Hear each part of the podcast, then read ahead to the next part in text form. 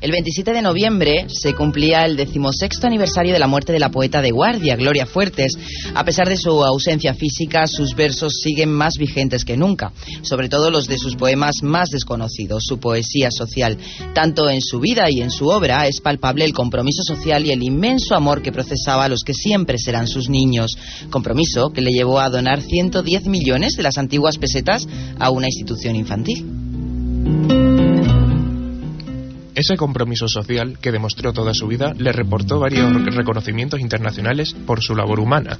En 1986 fue galardonada con la medalla del Día Mundial de Cruz Roja. En 1987 nombrada Dama de la Paz y en 1997 se le concedió el prestigioso nombramiento de Socia de Honor de UNICEF.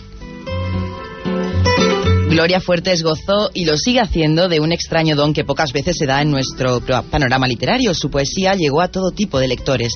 Pacifista ultranza, utilizó el arma de la palabra especialmente contra las guerras, sin olvidar otros dramas y dolores humanos. Espontánea, divertida, irónica, disparatada, tierna, afectiva, surrealista, sencilla, solidaria, sincera y siempre comprometida.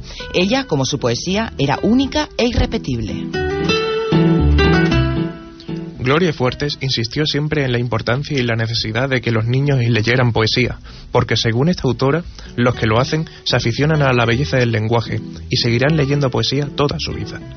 Un niño con un libro de poesía en las manos nunca tendrá de mayor un arma entre ellas, afirmaba la poeta, pero por eso siempre que tenía ocasión se dirigía a ellos. Hola chicos, viva el arte, como en casita, en ninguna parte.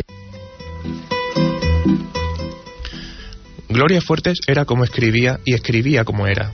Con su tono confidencial y amigable, todo lo pintaba sencillo y cotidiano, pero con la grandeza de tener siempre un alma con una inmensa capacidad de asombro ante la vida. Bueno, aquí en este poema, como toda mi poesía, es, es algo por los cerros de Úbeda, pero a la juventud le gusta mucho mi poesía, a ver si os gusta. Las cosas.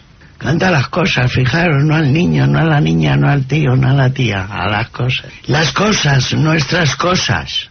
Les gusta que las quieran. A mi mesa le gusta que yo apoye los codos. A la silla le gusta que me siente en la silla. A la puerta le gusta que la abra y la cierre. Como al vino le gusta que le compre y lo beba. Mi lápiz se deshace si le cojo y escribo. Mi armario se estremece si lo abro y me asomo. Las sábanas son sábanas cuando me echo sobre ellas. Y la cama se queja cuando yo me levanto. ¿Qué será de las cosas cuando el hombre se acabe? Como perros, las cosas no existen sin el amo. Falleció el día 27 de noviembre de 1998. Fue enterrada en el cementerio sur de Carabanchel y posteriormente en 2001 trasladada al cementerio de la Paz de Alcobendas. En el epitafio que reza en su lápida se puede leer: Ya creo que lo he dicho todo y que todo lo amé. Seguro que a Juan Goitisolo aún le quedan muchas cosas por decir y escribir y por esa maestría que demuestra en sus obras ha sido merecedor del Premio Cervantes 2014, el más importante de las letras en habla hispana. El premio otorgado por el Ministerio de Educación, Cultura y Deporte está dotado con 125.000 euros y se entrega habitualmente el 23 de abril, fecha de la muerte del escritor Miguel de Cervantes, en el Paraninfo de la Universidad de Alcalá de Henares.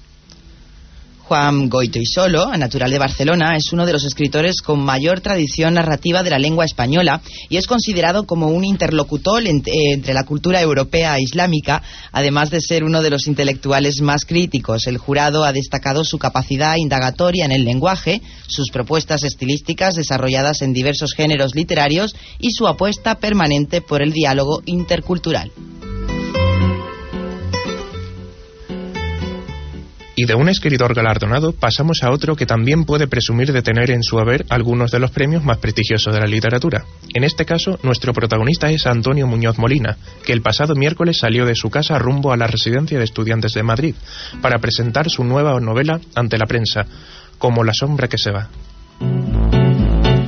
Premio Príncipe de Asturias de las Letras 2013 contó durante la charla que su novela tenía originalmente otro título, El pájaro de Lisboa, pero su mujer, Elvira Lindo, le dijo que no podía llamarse así porque no podía utilizar otra vez la palabra Lisboa en un título de un libro. ¿Eres acaso, ¿Eres acaso un novelista de Lisboa? le dijo. Y como buen marido, cambió ese título inicial por el de Como la sombra que se va. Y desde Aula Abierta recomendamos esta obra por dos motivos. El primero, la trama. Se trata de una novela apasionante motivada en la obsesión de Antonio Muñoz Molina por el asesino de Martin Luther King, donde se reconstruye con todo lujo de detalles los pasos que Rey, el asesino de Luther King, dio en Lisboa donde se escondió durante diez días, tratando de conseguir un visado para Angola y el segundo porque Muñoz Molina es uno de los autores de mayor prestigio literario, considerado por la crítica y el público como uno de los autores más importantes de la literatura en español. Pasando a las publicaciones universitarias, presentamos las siguientes novedades. El jueves pasado fue la presentación del libro El cartel, dos siglos de publicidad y propaganda de Antonio Checa Godoy. El Centro de Documentación de las Artes Escénicas de Sevilla albergó el acto. Checa, profesor del Departamento de Comunicación Audiovisual, Publicidad y Literatura, establece un recorrido por el mundo del cartel desde su consolidación con la litografía y la sociedad industrial hasta nuestros días. El mundo de la publicidad ha evolucionado continuamente desde su nacimiento, y en este estudio se analiza su historia, atendiendo a sus avatares y protagonistas, pero con una amplia perspectiva mundial. Según se destaca desde la editorial, el cartel, tanto publicitario como el propagandístico, sigue siendo útil y en algún aspecto insustituible, aunque hayan cambiado los soportes. Una de las conclusiones del estudio es que al cartel publicitario le queda por delante una larga vida. Pues con estas novedades y con la despedida efectivamente a Gloria Fuerte, pues nos despedimos también de vosotros hasta dentro de 15 días. Muchísimas gracias a los dos. Gracias. Venga, hasta luego.